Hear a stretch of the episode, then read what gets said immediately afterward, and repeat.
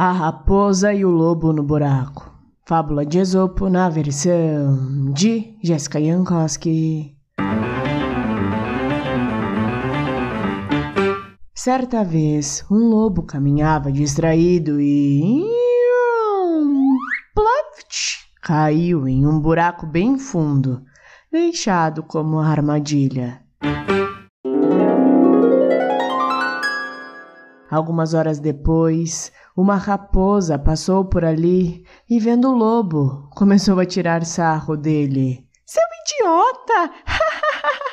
Você caiu direto na armadilha do homem! Ela dizia enquanto dava pulinhos ao redor do buraco. E enquanto a raposa ficava comemorando a desgraça do lobo, a terra ao redor do buraco foi desmoronando e ela não percebeu até que. Pluft! Ela também caiu no buraco.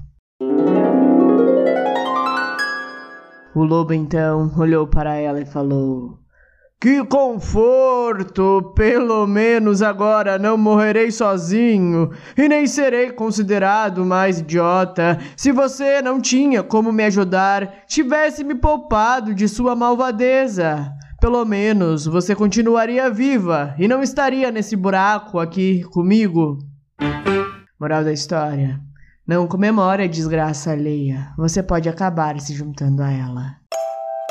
E aí, o que você achou dessa história? Se você gostou, não se esqueça de curtir e seguir este podcast no seu player favorito. Beijos e até a próxima história.